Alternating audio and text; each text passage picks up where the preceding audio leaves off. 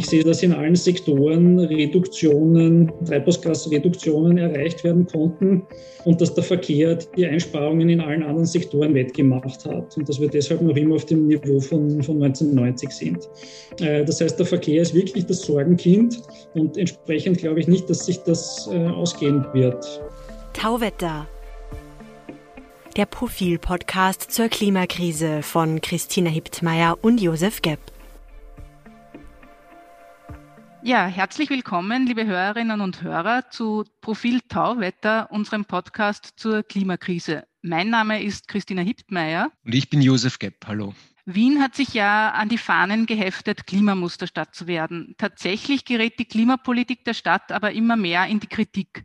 Es gibt zum einen Verkehrsprojekte, die für viel Widerstand sorgen und zum anderen werden klimafreundliche Stadtplanungsprojekte aus der Zeit der rot-grünen Regierung wieder abgeblasen. Wir werden uns in der kommenden Ausgabe vom Profil mit der Klimapolitik der SPÖ-NEOS-Regierung auseinandersetzen und für diese Folge vom Tauwetter haben wir einen Experten eingeladen, der sich nicht nur wissenschaftlich mit dem Thema beschäftigt, sondern sich auch in einer Initiative engagiert, die mehr Platz für Wien fordert. Ja, danke für die Einladung. Mein Name ist Ulrich Leth. Ich forsche und lehre seit über zehn Jahren am Institut für Verkehrswissenschaften auf der TU Wien und bin ehrenamtlich äh, bei der Initiative Platz für Wien engagiert. Da werden wir auch gleich dann ins Detail gehen, aber doch bevor es losgeht, noch eine entgeltliche Einschaltung des Bundesministeriums für Klimaschutz, Umwelt, Energie, Mobilität, Innovation und Technologie.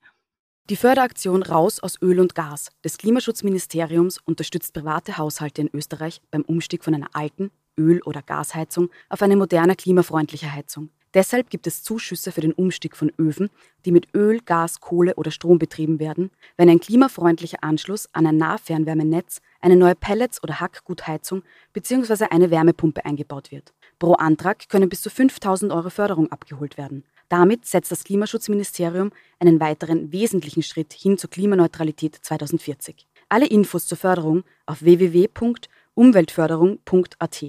Den Link finden Sie auch in den Show Notes. Und jetzt zurück zur heutigen Episode des Profil Tauwetter Podcasts. Herr Leth, herzlich willkommen bei Tauwetter. Ähm, vielleicht wollen Sie uns am Anfang erklären, was ist das eigentlich Platz für Wien? Was ist diese Initiative? Ja, Platz für Wien ist eine zivilgesellschaftliche Initiative, also unabhängig von Parteien, die sich äh, Ende 2019 gegründet hat und zum Ziel gesetzt hat, die Stadt äh, lebenswerter, noch lebenswerter zu machen und vor allem die äh, Flächenverteilung zu thematisieren. Einfach deshalb, weil uns aufgefallen ist, dass die Flächenverteilung unverhältnismäßig ist momentan. Der Autoverkehr hat ungefähr zwei Drittel der Flächen zur Verfügung, obwohl nur 27 Prozent aktuell der Wege mit dem Auto zurückgelegt werden. Und diese Flächen fehlen den anderen Verkehrsteilnehmerinnen, dem Fußverkehr und dem Radverkehr. Und darum geht es hauptsächlich, äh, denen mehr Platz zur Verfügung zu stellen, äh, das Umfeld auch attraktiver zu machen, dass die Leute lieber auch zu Fuß und mit dem Rad unterwegs sind und das Ganze auch sicherer passieren kann. In dem Zusammenhang wird die Stadt Wien bzw. Die, die Rathauspolitik momentan doch ziemlich kritisiert. Also es gibt da werden äh, Projekte abgeblasen, da werden neue Verkehrsprojekte, Straßen geplant. Und es gibt zum Beispiel jetzt auf, auf Twitter SPÖ Diesel einen Satir-Account, der quasi diesen, diese, diese Straße, diese, diesen, diese Wucherung an, an Betonflächen in Wien immer wieder thematisiert. Ist diese Kritik gerechtfertigt oder ist das nicht ein bisschen übers Ziel hinausschießen? Die Kritik ist insofern gerechtfertigt, als es einen immer größeren Spalt gibt in, der, in den Ankündigungen einerseits oder in, den, in, der, in der Selbstzuschreibung der Fortschrittskoalition, wie sie sich nennt, Klimamusterstadt, die sie erreichen will, und auf der anderen Seite eben mit den Maßnahmen, die gesetzt werden. Sei es jetzt mit der Stadtstraße, die kürzlich beschlossen worden ist, die eigentlich mehr Autoverkehr wieder produziert, obwohl in zehn Jahren nur noch halb so viele Autos unterwegs sein sollten. Ähm, und auch diese angesprochenen ähm, Verkehrsprojekte, Straßenrückbauten. Ich erinnere nur an die Praterstraße zum Beispiel, äh, die schon angekündigt waren, schon ähm, durchgeplant waren zum Großteil und die aber jetzt abgesagt worden sind oder verschoben worden sind. Das heißt, äh, zwischen, der, zwischen dem, dem Handeln und dem, dem Versprechen gibt es eine Diskrepanz, äh, die immer größer wird. Was ist auf der Praterstraße geplant? Was war geplant und was soll jetzt anders sein? Um eine, um gleich mit dieser besonders wichtigen Straße zu beginnen, die viele Leute in Wien gut kennen. Mhm. Ja, bei der Praterstraße äh, hat es mit einer Bürgerbeteiligung äh, begonnen rund um den Nestroy-Platz, quasi das Zentrum der Praterstraße, ähm, wo, ja, wie gesagt, in einem umfangreichen Prozess einmal abgeholt worden ist, was sich die Bürgerinnen wünschen. Äh, es hat dann auch Verkehrszählungen gegeben und eine Studie zum äh, Verkehrsaufkommen, zu den Prognosen, äh, wo man sich dann auch angeschaut hat, was jetzt passieren würde, wenn man eine oder zwei Fahrspuren reduzieren würde, weil, wie gesagt, den Platz, den man dort vor allem dem Radverkehr und dem, den Grünraum zur Verfügung stellen will, den muss man ja woher kriegen. Und in der Studie ist eigentlich ausgekommen, dass äh, pro Richtung eine Fahrspur es möglich wäre zu reduzieren, ohne jetzt große äh, Verlagerungseffekte auf die umliegenden Hauptstraßen nämlich auch äh, zu erreichen. Und dann hat es ja kurz Aufregung gegeben, weil diese Studie und auch die Planungen von der Homepage der Stadt Wien verschwunden waren. Und äh, ja, inzwischen ist eben angekündigt worden von der Verkehrsstadträtin, dass der ganze Prozess neu aufgerollt werden soll, die Bürgerinnen beteiligt werden sollen. Und äh, eine der ersten Ankündigungen war, dass eben diese, Spur, diese Spurenreduktion für den Autoverkehr dort gar nicht machbar sei. Obwohl, wie gesagt, die, die, diese Studie das eigentlich nachgewiesen hat.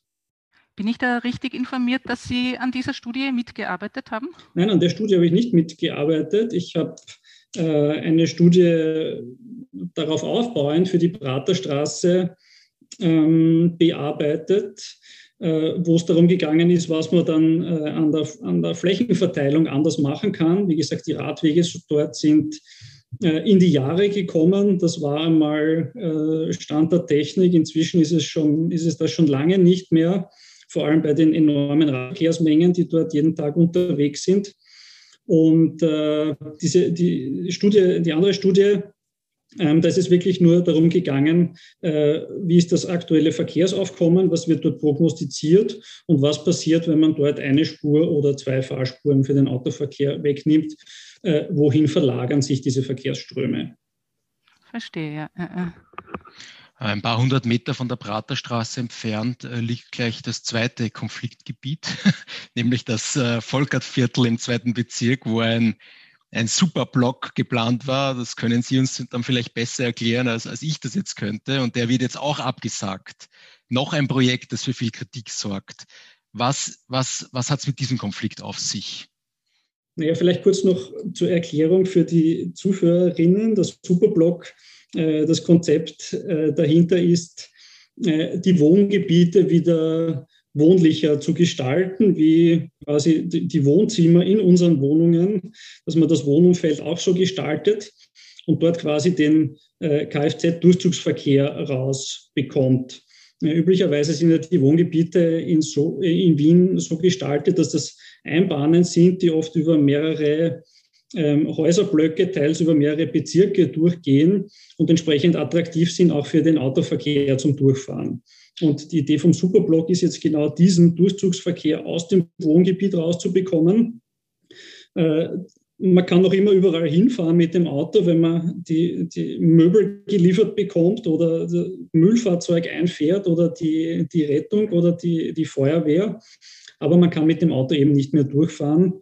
Äh, und gleichzeitig wird der Raum eben umverteilt, um auch mehr Platz äh, einfach zu schaffen für die Bevölkerung, die dort wohnt. Gerade in Corona-Zeiten hat man gesehen, wie, was für eine große Rolle der öffentliche Raum spielt, dass es auch eine soziale Frage ist, dass sich oft äh, die Menschen, die an, an, Hauptstraßen wohnen, die kein, kein Zweit keinen Zweitwohnsitz am Land haben, dass die besonders betroffen sind von, auch von Lärm, von den Verkehrsmengen und dass die gerade angewiesen sind, auch äh, Freiräume im unmittelbaren Wohnumfeld zu haben. Genau das soll eben so ein Superblock schaffen.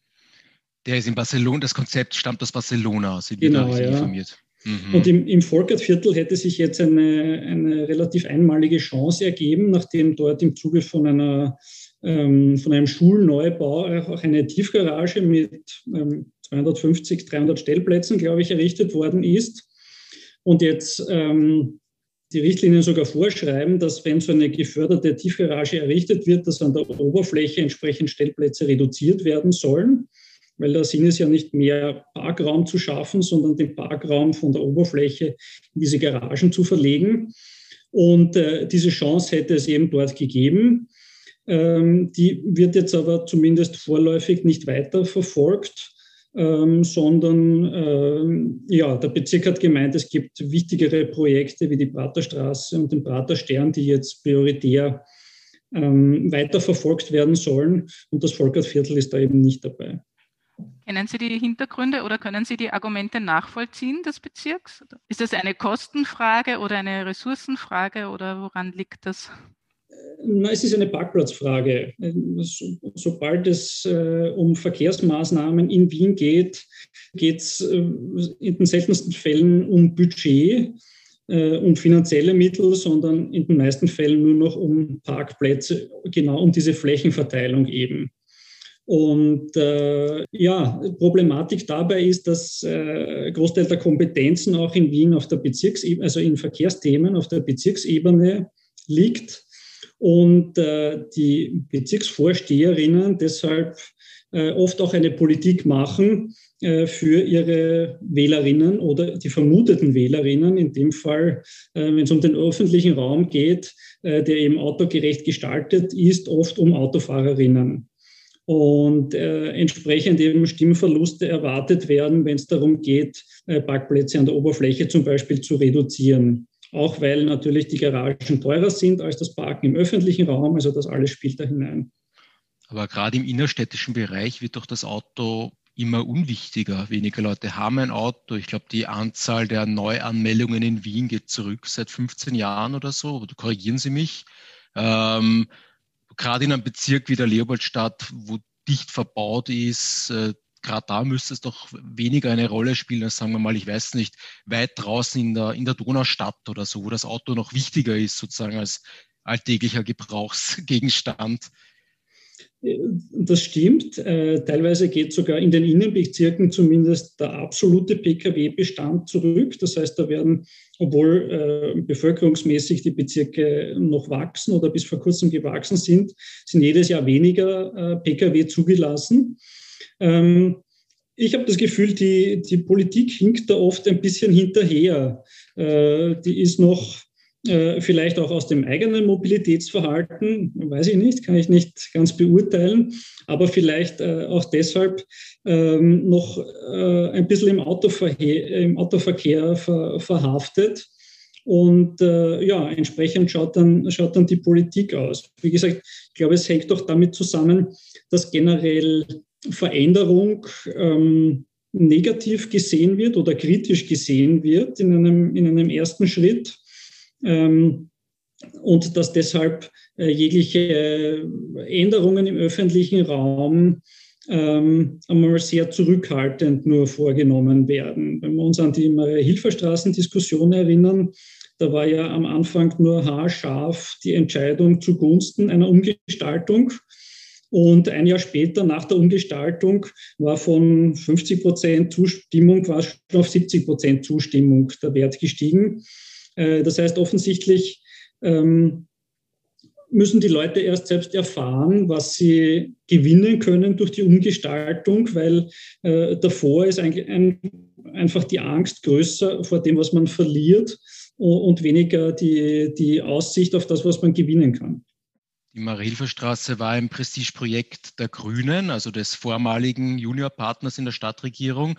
Und ein weiteres Prestigeprojekt waren die Pop-up-Radwege, die in der Corona-Krise entstanden sind und inzwischen aber wieder äh, abgeblasen worden sind. Noch so ein Kritikpunkt. Jetzt äh, können sich die Neos als neuer Juniorpartner irgendwie schlechter durchsetzen als die Grünen. Wie bewerten Sie das politisch? Naja, das liegt einmal äh, daran, dass die Neos ja jetzt nicht das Verkehrsressort haben, so wie es die Grünen gehabt haben, sondern dass jetzt das Verkehrsressort bei der SPÖ liegt. Und äh, ich glaube, die Neos einerseits andere Schwerpunkte haben, äh, die Bildungspolitik und äh, sich wahrscheinlich auch aus Koalitionsraison jetzt nicht so heftig zu Verkehrsfragen zu Wort melden. Und gleichzeitig natürlich äh, Stichwort Stadtstraße, das, äh, das gleiche Problem haben wie die Grünen im Bund, dass sie die Maßnahmen der Koalition mittragen äh, müssen, ob sie wollen oder nicht. Wenn Sie die Stadtstraße ansprechen, soll ja von äh, hier Städten nach Aspang die Verbindung geschaffen werden. Äh, ein, ein, ein Projekt, das ziemlich stark auf Widerstand eben stößt, genauso wie der Lobau-Tunnel. Aber kann man jetzt nicht sagen, das würde ja eine Stadt ja auch verkehrsmäßig entlasten. Ist das nicht gut, dass man den Verkehr versucht, am Stadtrand zu bündeln? Was ist da konkret das die, Problem? Die Idee daran? ist schon nachvollziehbar, den Verkehr am Stadtrand äh, bündeln zu wollen oder den, den Durchzugsverkehr um die Stadt herumführen zu wollen. Äh, das Problem äh, gerade in Wien ist, dass der Großteil des Verkehrs nicht an Wien vorbei will und nicht durch Wien durch will, sondern nach Wien hinein oder aus Wien Wien heraus. Das heißt, ähm, der Anteil vom Durchzugsverkehr liegt bei, äh, ich glaube, einstelliger Prozentbereich. Ähm, das heißt, äh, das Potenzial für eine Verlagerung ist jetzt relativ gering und dafür diese drei Milliarden, die momentan gerade für, die, äh, für den Lobautunnel kolportiert werden, auszugeben, ist eben gewagt für äh, 10.000, 20.000 Fahrzeuge, die man da von der Tangente verlagern könnte.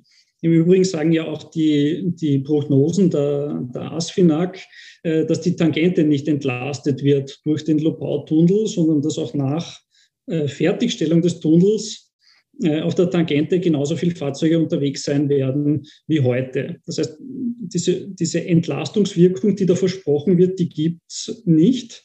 Und auf der anderen Seite gibt es eben ähm, einerseits induzierten Verkehr, das heißt Straßenbau. Durch den Straßenbau wird es attraktiver, mit dem Auto zu fahren. Ähm, es wird attraktiver auch äh, ins Wiener Umland zu fahren, die Einkaufszentren, G3 etc. Ähm, also Niederösterreich würde wirtschaftlich äh, mehr davon profitieren, Wien eher verlieren.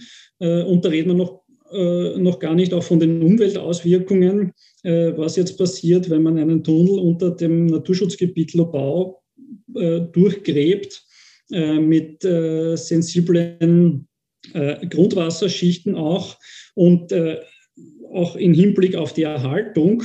Man kann ja nicht sagen, okay, wenn man in 20 Jahren draufkommt, das war vielleicht doch nicht so sinnvoll. man kann ja das Ganze nicht zuschütten. Äh, und wenn das Ganze baufällig äh, wird, äh, rinnt das Grundwasser der Lobau aus. Das heißt, auch diese Erhaltungskosten, die man dann über noch einen viel längeren Zeitraum aufbringen muss, das sollte man sich schon wirklich sehr genau überlegen, ob man das in, in die Hand nehmen will. Ja, dass irgendwas rückgebaut wird, hört man dann eher selten. Ja. Naja, es gibt, es gibt international schon Beispiele, wo auch Stadtautobahnen rückgebaut werden. Das bekannteste Beispiel ist Seoul, ähm, wo, äh, ja, wie gesagt. Fluss oder sowas gemacht worden ist, oder? Auf der Autobahn. Genau, das war eine Stelzenautobahn und der, äh, der Bürgermeister war vor der Entscheidung, ob er die jetzt sanieren soll, was ein, eine Menge Geld gekostet hätte. Äh, und er hat sich aber äh, dazu entschieden, die rückzubauen und den darunterliegenden Fluss freizulegen. Und das ist auch immer ein spannendes Beispiel, dass eben äh, der Autoverkehr, der dort auf sechs, acht Spuren, zehn Spuren unterwegs war, dann nicht eben eins zu eins in diesem umliegenden Straßennetz aufgetaucht ist, sondern sich durch diesen Wegfall von Straßeninfrastruktur die Leute anders fortbewegt haben, also sich andere Mobilitätsmöglichkeiten gesucht haben, ob sie jetzt dann mit, mit Bussen, Schnellbuslinien dort unterwegs waren ähm, zu anderen Tageszeiten, vielleicht mit dem Auto auf anderen Routen. äh, oder andere Ziele gesucht haben. Also die, die Verkehrsteilnehmer sind da viel flexibler, als man eigentlich erwarten würde. Aber würden Sie das für Österreich oder Wien auch erwarten? Man hat ja oft den Eindruck, der Österreicher ist, ist recht verliebt in sein Auto und, und will das eigentlich auf keinen Fall hergeben. Es ist immer noch so ein bisschen ein, ein Freiheitsgefühl dabei und Unabhängigkeit. Wie, wie bringt man denn das aus den Leuten raus, ohne dass sie jetzt glauben, sie müssen jetzt auf was Großes verzichten? Ja, das Freiheitsgefühl gibt es ja eigentlich auch nur noch in der Werbung, wenn man sich anschaut, dass man über leere äh, Landstraßen äh, dahin rasen kann. Die Wirklichkeit schaut ja anders aus, wenn man sich die, die Staumeldungen im, im Verkehrsfunk anhört. Äh, also die Freiheit ist ja nur eine, eine von der Werbung äh, vorgespiegelte. Und auf der anderen Seite, man sieht gerade innerstädtisch schon, dass dass es da schon, dass es zu einem Paradigmenwechsel kommt, auch dass die, äh, die Menschen umdenken. Die, die Jugendlichen, die junge Erwachsene machen später den Führerschein. Äh, der Fahrzeugbesitz gerade in Städten geht, äh, geht schon deutlich zurück. Das heißt, da gibt es schon, schon deutliche Strömungen in, in die andere Richtung. Insofern wäre es noch absurder, jetzt noch viel Geld in, in Straßenausbauprojekte äh, zu schaufeln. Jetzt passiert da international gerade total viel in, in, in, in verschiedenen Städten. Also wir haben über die Superblocks in Barcelona schon gesprochen, aber in Paris wird das Seineufer zur Fußgängerzone, in London gibt es eine City-Maut, alle möglichen Projekte. Wie steht Wien international da? Wien ist ja jetzt keine unwichtige Stadt in Europa, auch eine der größten. Wenn man das so vergleicht, ist da Wien besonders hinten oder, oder eh okay vorne und jetzt gibt es halt ein paar ein paar Aufregungen um ein paar Kritikpunkte oder wie würden Sie das einordnen? Na, ich würde sagen, Wien ist eh okay vorne, so wie Sie es ausgedrückt haben. Äh, der Punkt ist, äh, ich glaube, Wien zehrt da, also Wien wird ja regelmäßig zur lebenswertesten Stadt gekürt, also ganz falsch kann es ja doch nicht laufen. Ich habe äh, allerdings den Eindruck, dass äh, sich Wien zu sehr auf diesen Lorbeeren ausruht und bald überholt werden wird von den internationalen Spitzenreitern. Ich glaube, dass Wien so gut dasteht, hat auch damit zu tun, dass man in den 50er, 60er Jahren, in dieser Hochzeit der Massenmotorisierung, äh, dass man da einfach zu langsam war, zum Beispiel alle Straßenbahnlinien rauszureißen. Überall anders ist das schneller gegangen. Ähm, in Frankreich äh, werden jetzt ganze Straßenbahnnetze wieder aus dem Boden gestampft und Wien profitiert noch immer davon, dass man die nicht rausgerissen hat in den 50er, 60er Jahren. Das heißt, das Beharrungsvermögen, das damals gut war, ist heute schlecht. kann man das, kann so man das ungefähr so sagen? so könnte man es zusammenfassen, genau. Und wie gesagt, ich habe den Eindruck, Wien wird jetzt äh, von, von vielen Städten schon überholt. Wie gesagt, Paris mit dem Seineufer. Ähm, weiß nicht, das wäre wie wenn man den, den Franz-Josefs-Quai äh, rückbauen würde. Ich meine, der Schwedenplatz äh, war schon mal, die Umgestaltung war auch schon mal in Diskussion, ist auch abgesagt oder auf unbestimmte Zeit verschoben worden. Ähm, und auch äh, die Maßnahmen, die jetzt gesetzt werden, ich bringe da immer gern das Beispiel der Roten Turmstraße. Vor 50 Jahren wäre die Roten Turmstraße eine Fußgängerzone geworden. Äh, wenn man vergleicht, die, die Kärntner Straße, der Graben, 45 Jahre ungefähr her, im Zuge vom U-Bahn-Bau sind die Fußgängerzonen geworden.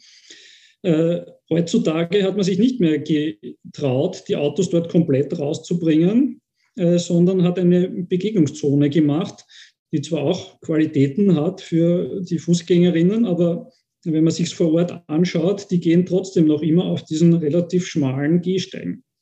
Jetzt haben wir ziemlich viel Kritik geübt. Ähm, fällt Ihnen auch was ein, wo Wien klimapolitisch richtig gut unterwegs ist? Naja, es hat, äh, es hat auch in der Vergangenheit ja einige gute Maßnahmen gegeben. Jetzt beginnend beim 365-Euro-Ticket für die Wiener Linien, worum, wofür wir auch weltweit bekannt sind und äh, ein Vorzeigebeispiel äh, die, auch die, die Ausweitung von der Parkraumbewirtschaftung, auch wenn es noch nicht äh, ganz abgeschlossen ist für ganz Wien, Leuchtturmprojekte wie die Maria-Hilfer-Straße, ähm, wo wir auch äh, international gern zitiert werden und hergezeigt werden, die Bilder, die da entstanden sind. Äh, Paradwege äh, sind auch in, in, guter Qualität errichtet worden in den letzten Jahren am Getreidemarkt, am Lieselberg, auf der Windzeile. Also ein paar Sachen sind, sind schon umgesetzt worden.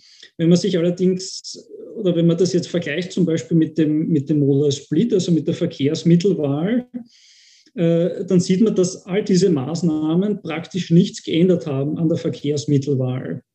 Ähm, das heißt, seit zehn Jahren ungefähr stagniert der Autoverkehrsanteil bei 27 Prozent der Wege, aber auch der Anteil vom öffentlichen Verkehr, Fuß- und Radverkehr. Da gibt es praktisch keine Verschiebungen mehr, obwohl eben einige Maßnahmen äh, gesetzt worden sind.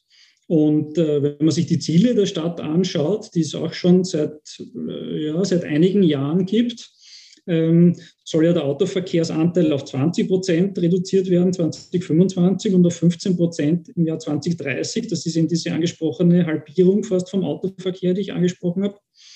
Offensichtlich sind da viel äh, einschneidendere und tiefgreifendere Maßnahmen noch notwendig. Das wollte ich gerade ja. fragen. Wenn Sie sagen, am Modal Split hat sich nichts geändert, ähm, liegt das daran, dass die Maßnahmen eben vielleicht doch nicht so gut waren oder was ist da Ihre Einschätzung? Oder zu wenig ähm, forscht? Genau, also die, die, Maßnahmen waren schon gut, es braucht einfach mehr. Ähm, wie gesagt, da gibt es einerseits die, die Parkraumbewirtschaftung, die äh, nicht nur innerstädtisch was bringt, aber äh, auch, aber vor allem für den Einpendelverkehr. Äh, es gibt immer noch vier Bezirke, wo wir keine Parkraumbewirtschaftung haben. Die werden zugeparkt von Einpendlerinnen. Ähm, aber auch beim bestehenden System der Parkraumbewirtschaftung ähm, ist schon länger bekannt, dass diese, also diese bezirksweite Gültigkeit von Parkpickel ein Problem ist, gerade in den Flächenbezirken, weil dann dort die Leute innerhalb vom Bezirk im ganzen Bezirk gratis parken können und entsprechend innerhalb vom Bezirk mit dem Auto herumfahren können. Das heißt, da wäre zum Beispiel kleinere, äh, kleinere Zonengröße sinnvoll. Ähm, und wenn die, wenn die Parkraumbewirtschaftung ausgeschöpft ist, gibt es international noch immer Beispiele wie City Maut zum Beispiel, äh, wenn, man, wenn man den Autoverkehr noch weiter äh, reduzieren will von Seiten der Stadt.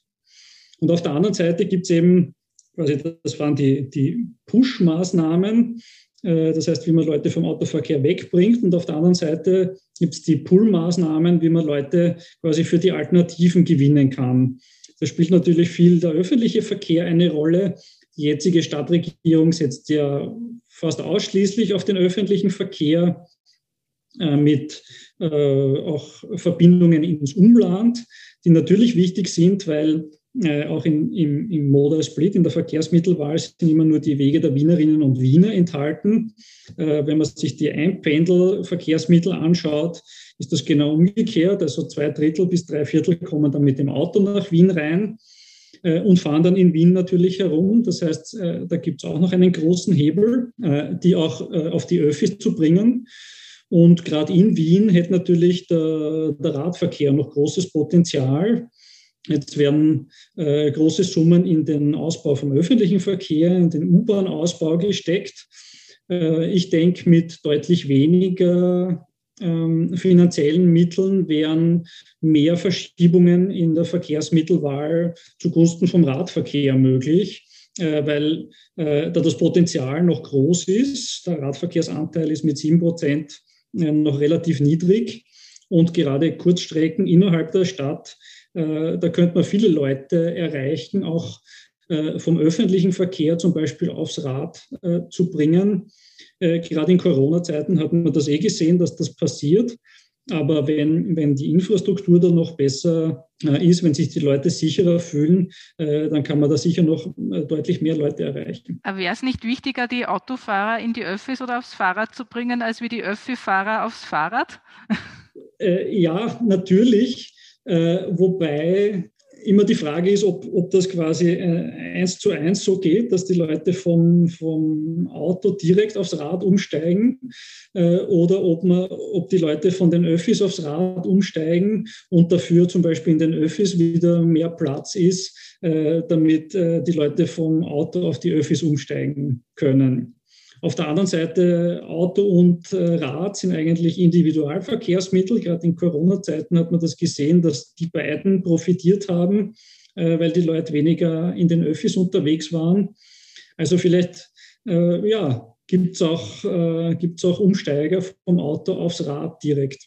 Also ich, ich fahre selber viel Fahrrad in Wien und mich überrascht überhaupt nicht, dass nicht mehr Leute das Fahrrad nehmen, weil diese Fahrradwege oft mal wirklich furchtbar sind. Die enden nach 150 Metern, sie sind viel zu schmal. Und gerade Leute, die unerfahren sind, habe ich das Gefühl, haben irgendwie Angst angesichts dieser Infrastruktur.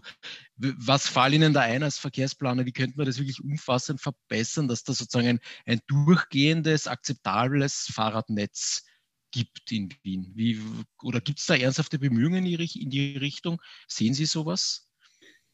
Naja, die, die Bemühungen sehe ich nicht. Die Konzepte gäbe es. Also es gibt ein definiertes Hauptradverkehrsnetz von der Stadt Wien, wo ähm, bezirksübergreifende Routen vorgegeben sind. Und wenn dort Radinfrastruktur errichtet wird, äh, wie gesagt, die Bezirke sind ja für die Verkehrsthemen zuständig, äh, aber dann zahlt die Stadt mit. Äh, das heißt, das wäre ein Anreiz, auf, vor allem auf Hauptstraßen ist es, äh, Radinfrastruktur, äh, Radwege eigentlich zu errichten. Ähm, auf der anderen Seite ist das Problem, wie gesagt, dass die Bezirke zuständig sind. Und wenn die Bezirke nicht wollen, dass was passiert, dann passiert eben nichts, auch wenn es Geld von der Stadt gäbe. Und genau daran scheitert es momentan. Und das ist auch der Grund für diesen Fleckerlteppich, äh, den es momentan im Radverkehrsnetz gibt, dass das eben ein, ein unzusammenhängendes äh, Stückwerk ist. Und äh, wenn man sich auch mit den, mit den Motiven von Radfahrenden beschäftigt, ist schnell klar, dass die eben von einer einzigen Situation schon abgeschreckt werden, wo man, ja, wo sie sich unsicher fühlen. Und gibt auch äh, internationale Studien, äh, dass man über 50 Prozent der Bevölkerung äh, fürs Radfahren begeistern könnte oder zumindest aufs, aufs Rad bringen könnte, wenn die Infrastruktur passt. Ähm, und ja, die passt offensichtlich noch nicht. Das heißt, da geht es wirklich darum, ähm, vom Autoverkehr getrennt äh, zu sein, gerade dort, wo äh, der Autoverkehr schnell äh, ist auf den Hauptstraßen und wo viel Autoverkehr ist. Dort braucht es eine bauliche Trennung. Äh, in den Wohngebieten schaut es anders aus. Da geht es eher darum, dass man versucht, eben den Autoverkehr möglichst rauszubringen, nur noch die, die lokale Erschließung äh, zu machen, zum Beispiel über diese Superblocks äh, dann äh, trauen sich die Leute dort auch äh, mit, mit den paar Autos, die noch dort verbleiben, zu fahren. Was sich jetzt auch in der Pandemie gezeigt hat, ist, dass der Zustellverkehr wahnsinnig zugenommen hat, weil die Leute einfach viel online bestellt haben während des Lockdowns, wenn alles zu war. Ähm, Gibt es da Ansätze, wie man das besser in den Griff bekommen kann? Ja, gibt es. Ähm, es geht da viel um äh, Logistikkonzepte äh, innerstädtisch, äh, wo es schon, schon lange Überlegungen gibt, äh, dass eben nicht mehr der, der Lieferwagen äh, von jeder äh, Zustellfirma getrennt in die, in die Wohngebiete einfährt, sondern dass das Ganze gebündelt passieren sollte. Das können solche City-Logistik-Hubs sein, die ähm, an zentralen Punkten, zum Beispiel an Öffi-Stationen untergebracht sind, wo alle Logistikdienstleister hinliefern und von dort dann die Feinverteilung zum Beispiel mit ähm, stadtverträglicheren Verkehrsmitteln passiert, mit Lastenrädern zum Beispiel, oder dass man dort gleich am Heimweg, quasi wenn man aus den Öffis aussteigt, äh, sein eigenes Parkerl gleich mit nach Hause nimmt. Also da gibt es schon, gibt schon länger Überlegungen in diese Richtung. Äh, Gerade Corona und äh, der verstärkte Lieferverkehr haben sicher beigetragen, dass das jetzt noch viel mehr auch im, im, in, der, in der öffentlichen Wahrnehmung angekommen ist das vielleicht wichtigste Zahl der Wiener Klimapolitik ist die geplante, das wichtigste Ziel ist die geplante Klimaneutralität im Jahr 2040. Äh, Glauben Sie, geht sich das aus nach heutigem Stand, wenn man all die Kritikpunkte berücksichtigt, die wir da jetzt besprochen haben? Ich meine, Verkehr ist immerhin der größte äh, Klimatreiber, äh, Klimakrisentreiber. Ja. Im, ja. Ich bin sehr skeptisch, ob es sich ausgeht, vor allem weil äh, ich im Verkehr eben noch nicht die, die Initiative sehe.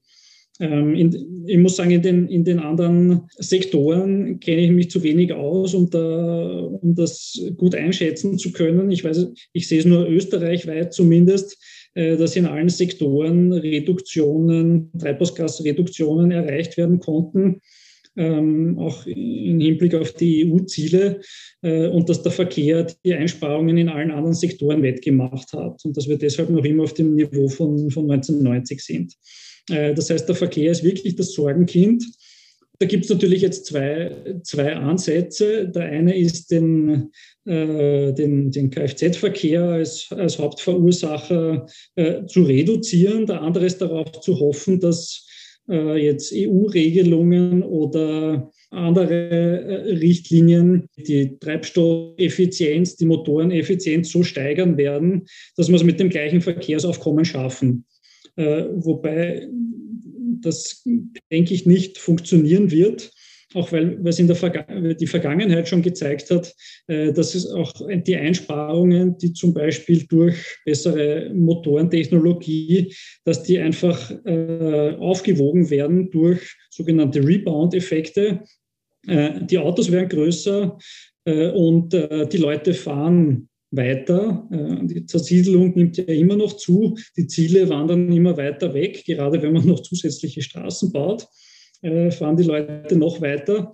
Äh, das heißt, alles, was man quasi auf der Technologieseite einspart, wird durch weitere Strecken, durch größere Autos wieder wettgemacht. Und entsprechend glaube ich nicht, dass sich das ausgehen wird, ohne jetzt eben den, den Kfz-Verkehr selbst zu reduzieren, durch kürzere Wege und durch Umstieg auf andere Verkehrsmittel. Ja, vielen Dank. Sehr interessant. Ja, Danke fürs Kommen. Liebe Hörerinnen und Hörer, das war Ulrich Leth, Verkehrsplaner an der TU Wien. Und jetzt folgen noch unsere Hinweise. Folgen Sie uns doch auf Twitter unter Profil Tauwetter schicken Sie uns Feedback entweder via Twitter oder via Mail an podcasts.profil.at. Empfehlen Sie uns weiter und abonnieren Sie uns auf den gängigen Plattformen. Besonders freut es uns, wenn Sie uns auf unserem eigenen Tauwetter-Feed abonnieren. Das geht so, Sie müssen auf diesen besagten gängigen Plattformen, Apple, iTunes, Spotify oder anderen, einfach nach Tauwetter direkt suchen und dann auf Abonnieren klicken. Also bitte machen Sie das. Und äh, danke fürs Zuhören und bis zum Freitag in zwei Wochen bei Tauwetter. Auf Wiederhören. Tauwetter. Der Profil-Podcast zur Klimakrise von Christina Hiptmeier und Josef Gepp.